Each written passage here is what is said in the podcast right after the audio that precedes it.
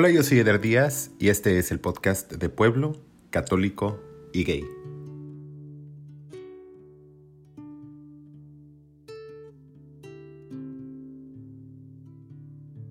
Hola, soy Felipe, soy de la ciudad de Guatemala, creyente y bisexual. Nos estabas platicando de tu amigo que le habían bajado a la novia y te había llamado a ti pues buscando consuelo y en ese momento dijiste que hubo un boom para ti. ¿Qué fue lo que pasó? No sé si él estaba tan necesitado de alguien que lo consolara o no sé, pero estamos hablando que teníamos 17 años y nos quedamos viendo. Y solo pasó. Nos terminamos besando. Yo, yo me quedé así como, rayos, ¿qué pasa? Y así como, hey, momento, espérate, esto no está pasando, esto no está pasando. Yo, y el otro, sí, sí, esto no, no pasa. Así como, bueno, entonces eh, aquí no pasa nada y bueno, vete, yo me quedo y adiós. El transcurso de ese año, ahí se terminó la amistad. No sé si fue por miedo o por no saber qué era lo que estaba pasando. Y bueno, al año siguiente, que ya es el último año, yo conozco a una chica y nos hicimos novios. Esta chica era como súper religiosa, súper evangélica, con la Biblia en el cerebro. Y bueno, nos hicimos novios. Mira, te quiero llevar a la iglesia. Yo, no, te quiero llevar a la iglesia. Yo, no, mira, que vamos a la iglesia. No. Y yo así como, no, no, y no, y no. O sea, solo éramos novios de, de colegio. Y nos besábamos y todo, pero yo sabía dentro de mí que no había algo normal, ¿sabes? O sea, que con esta chava cortamos que fue mi primera novia. Y bueno, y mm, ya no, ya no seguimos por el tema de la religión, porque viene, o sea, vengo yo huyendo de un tema donde se están mortificando por esto y por lo otro, y yo tengo un montón de líos mentales y que tenía una bomba por explotar adentro, y, bueno, no sabía qué pasa. Me gradúo del, del colegio, salgo al mundo laboral y es otro, otro problema recuerdo bien que hay un chico en el lugar de trabajo que yo llegué, evidentemente, en la misma situación, a comer solo en el almuerzo, no hablarle a nadie, así como, ah, rayos, otra vez la misma situación. Y recuerdo que, mira, vente a, vente a almorzar. Y yo, ah, ah, qué bueno, o sea, qué, qué buen compañero. Ah, yo te invito, o sea, es tu primer día. yo, ah, bueno, está bien, bueno, gracias. Y así va. Y mira, vamos a almorzar y todo. Y entonces como que ya generamos cierta como afinidad según yo. Eh, en ese entonces no tenía carro y todo. Yo, te voy a dejar a tu casa. Yo, bueno, está bien, llévame a mi casa. Yo, te pongo para la gasolina, te ajusto para algo. No, no, yo te voy a dejar y todo. Pero en ese entonces yo no sabía que el chico pretendía algo. Y llegó un momento donde ya existía bastante confianza y todo. Y a los años de estar trabajando con él, pero yo nunca, te juro que nunca, nunca, nunca pensé que él haría esto.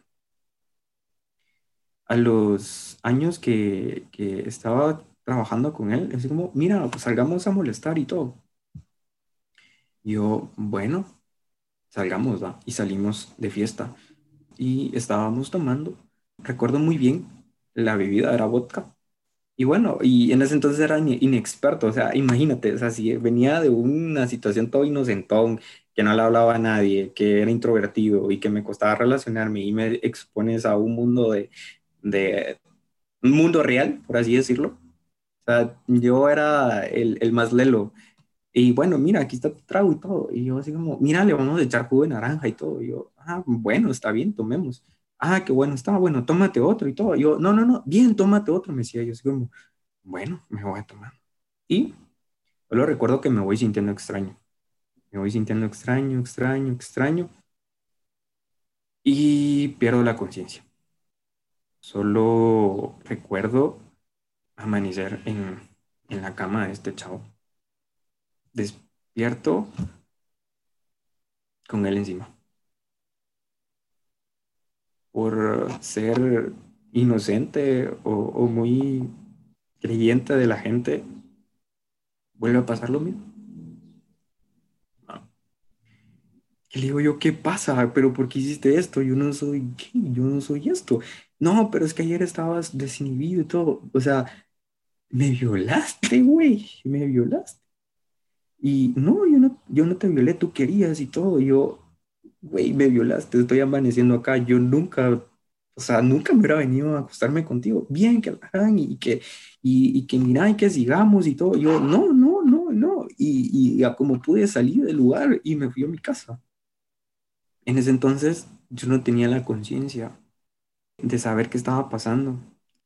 A los tres, cuatro meses, caminando por la calle, recuerdo que encuentro a alguien que reparte volantes del VIH y condones y todo eso.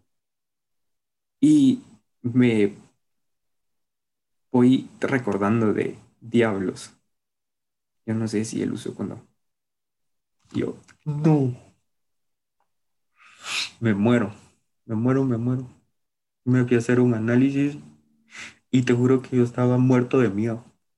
Y bueno, al fin, gracias a Dios, no, no salió nada, ¿verdad? Pero, o sea, yo me hago un chequeo ahora anual porque resulta de que tanto que he leído, pues que en algún momento si te infectó o algo, pues en algún momento pues puede salir el virus, pero hay otras teorías que dicen que no y todo, pues, pues ya llevo que alrededor de ya casi 10 años de ese suceso y pues sigo acá y estoy bien. Felipe, ¿tú piensas que todavía cuando te haces la prueba a raíz de eso podrías tener el virus dentro de ti? ¿Es lo que piensas?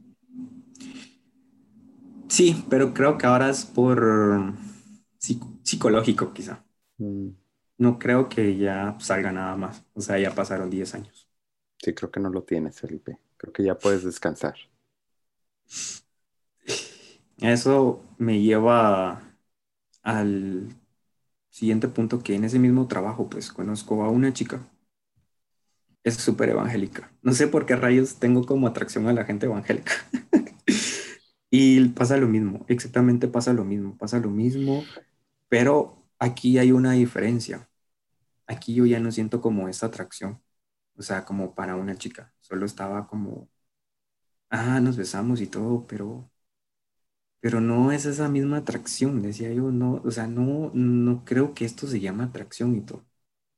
Duramos un año, nunca tuvimos relaciones ni nada, pero, y terminamos por el tema de, mira, quiero llevarte a la iglesia porque yo sé que tienes algo, tienes algo, y la iglesia te va a ayudar, y la iglesia te va a ayudar, y es como, no, adiós iglesia, no quiero saber nada de la iglesia.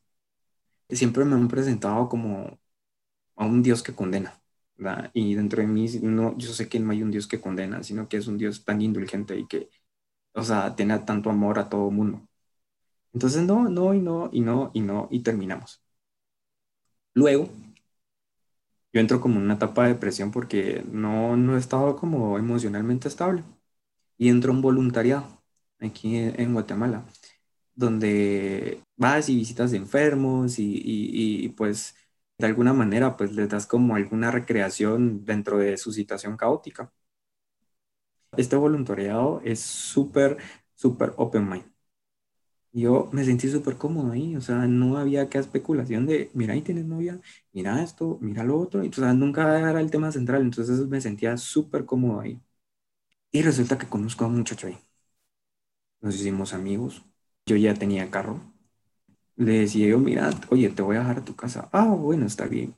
Y mira, te puedo pasar a traer o juntémonos y todo, pero ya era como algo ya más de parte mía, ya era como aquella situación de querer estar con. ¿Me explico? Antes de, de, llegar a su casa y todo, y me dicen, mira, eres muy buena onda, me caes súper bien y todo. Quizás me robó un beso. Y desde ahí cambió todo. Empezamos a salir, comencé a, allá a sentir sentimientos súper genuinos.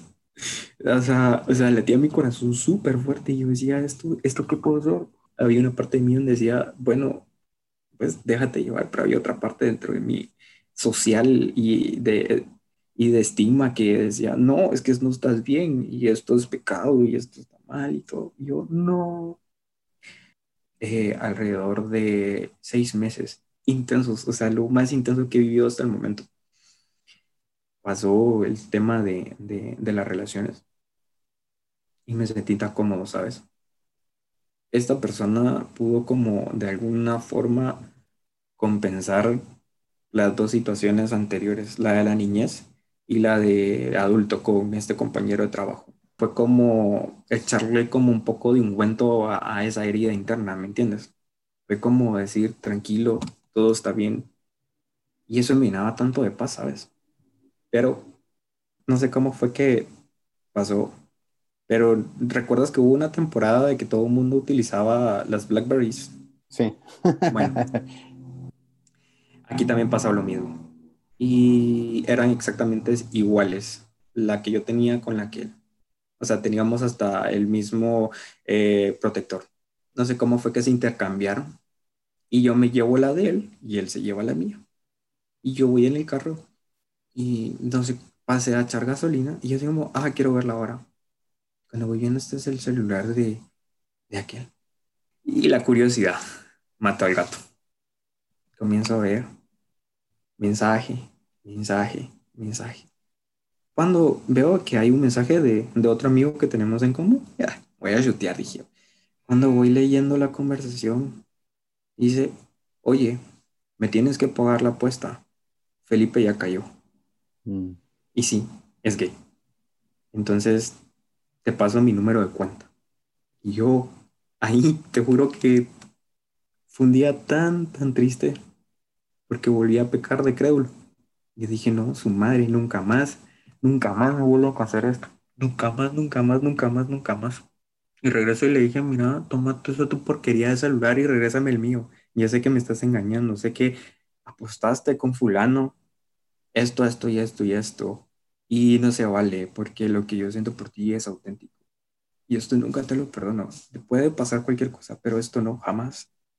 Y después de ahí, comienzo con un tema de, bueno, se acercan a mí como para tener eh, alguna relación y todo. No, acá solo sexo, sexo, sexo, sexo, sexo, sexo.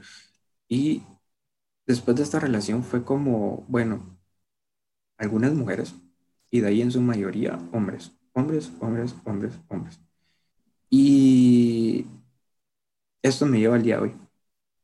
Soy una persona súper retraída que tiene un dilema mental que ya está grande y que la poca creencia que yo tengo con las personas ya es casi nada. Y me resulta ser una persona ya muy fría y que la única relación que yo puedo sostener con, con las personas es más que sexo, sexo, sexo y sexo.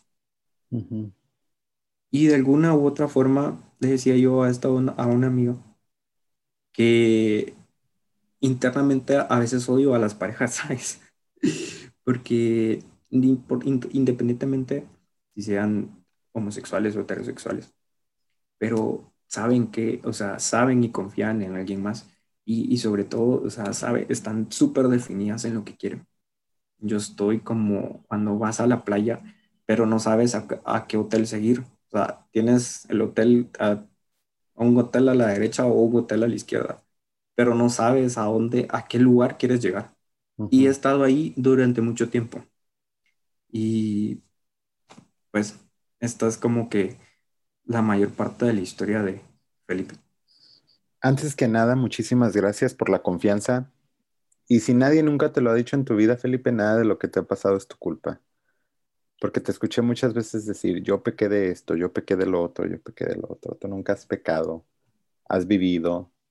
Estoy muy consciente que no te ha tocado vivir experiencias fáciles, pero nunca fueron tu culpa y tú no estás pecando. Tengo unas preguntas para ti. La primera es si has tenido terapia. Sí, estoy actualmente. Ok. La otra cosa que te quería preguntar es, me dijiste que eras bisexual al principio de la plática. ¿Te aceptas como bisexual o rechazas que eres bisexual? La verdad lo odio porque quisiera definirme distintamente cualquiera de las dos vías que, que pueda escoger. Pero... Disculpa que te interrumpa.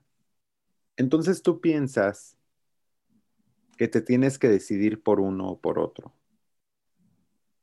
Sí. Mm. Porque si no, no creo que vaya a encontrar esa tranquilidad. Es como cuando tú vas a la montaña y te pierdes y no sabes encontrar el camino. Y cuando una persona está perdida en la montaña, lo primero que hace es dar vueltas, vueltas, vueltas, vueltas en el mismo lugar y jamás va a encontrar como el camino correcto para llegar a la cumbre o llegar o, salir de donde está. Así lo veo yo. ¿Ves que piensas que estás mal? No estás mal, no estás perdido en una montaña. Es muy bonito lo que, lo que tú eres y es muy bonito, eh, eh, es muy bonito, yo te lo digo por experiencia, obviamente por eso tengo el podcast, ¿no? Cambiar el chip de verte como pecado y de verte como un defecto y de verte como que no, no tienes dirección, a entender que eres quien eres completamente y está bien y no tiene nada de malo y tienes una dirección muy bonita para seguir y desarrollar tu vida y vivir las experiencias que te tocan vivir a ti como Felipe. A mí me ha ayudado mucho la terapia a entender eso de mí, obviamente en el proceso que yo estoy y mis pláticas. Entonces, me da gusto saber que estás en terapia porque porque creo que estás empezando a dar los pasos a sanar todos estos conflictos con los que crecemos personas como tú y como yo acerca de nuestra sexualidad y el conflicto que de repente crea la sociedad, el conflicto que de repente crea la religión hacia cómo nos podemos ver nosotros mismos y el amor que nos podemos dar a nosotros mismos, ¿no? Entonces, me da mucho gusto saber que estás en terapia y, y sé que estás empezando a sanar muchas cosas, sé que te han tocado vivir cosas muy difíciles, pero de verdad deseo que tu futuro esté lleno de, cosas muy bonitas y, que te dejes ser completamente tú sin tratar de pensar que tienes que arreglar algo de ti o tienes que definir algo de ti. Y bueno, yo sé que no viniste para una lección de vida, pero eso te lo quería decir. Te puedo escuchar. eso te lo quería decir porque creo que a veces es necesario decirlo, es necesario escucharlo a veces, porque es, lo justo, ¿no? ¿Cómo es tu relación con Dios? Súper abierta. Es él y yo. Ah, es como, hey, ¿cómo estás? Oye, me pasa esto. Güey, ayúdame. Le dices güey adiós. Seguro, o sea, sé que él es lo todo, o sea, sin él no hubiese estado acá hoy. O sea, siempre ha tenido como el cuidado perfecto y ha tenido un cuidado particular que me cuida sin yo pedírselo y sin darme cuenta y que a pesar de que diga yo odio a este mundo y, estoy solo, pues yo sé que no es así. Pero a veces como que en la crisis existencial y humana te entra como el alucín de que estás solo, pero no. Así soy yo también, ¿eh? Eso es... no sé por qué yo también a veces me enfoco mucho en lo negativo. No siempre, pero... Me imagino que tus papás no saben de ti. No. ¿Crees que algún día se los puedas decir? Nadie. Sí, tendría que. Sería eh, para que de verdad conocieran a, al verdadero Felipe. Oye, Felipe, te voy a hacer una pregunta que nunca he hecho. ¿Pero qué necesitas? ¿Qué necesito? Si me preguntas hoy qué necesito, solo sentirme protegido, mm. no sentirme vulnerable, ¿verdad? Y sentir que, que no me van a fallar, ¿verdad? Y sobre todo hay algo que perdí y que es lo que necesito recobrar. La confianza en mí mismo y la confianza en las demás personas. ¿Eres feliz? No. Sería mentira si te dijera que sí. Y tengo motivos materiales para poder decir que soy podría podría ser feliz, pero sería una fachada incorrecta. Y no, no lo soy. Internamente eh, no lo soy. Y como no lo soy internamente, seguramente lo externo se ve y se nota. Mm. Felipe, muchas gracias. A ti, muchas gracias por darme esta oportunidad. Me quitas un peso del mundo, de mí, mm, poder contar y expresar esto. Porque sé que no soy el único. Posiblemente esto le ayude a alguien. Te felicito mucho, mucho, mucho, mucho. Porque eso es la punta de flecha de un sinfín de cambios quizá tal vez no un movimiento así, wow, que la gran, no sé qué, pero el más importante es en el corazón de cada persona con la que tocas, con las historias que estás aventando a eh, compartir en tu podcast. Gracias, Felipe. Te lo agradezco muchísimo. y gracias por tu historia. Ya eres parte del proyecto. sí. Bueno, ya no te quito más tu tiempo. Muchas gracias por todo. A ti.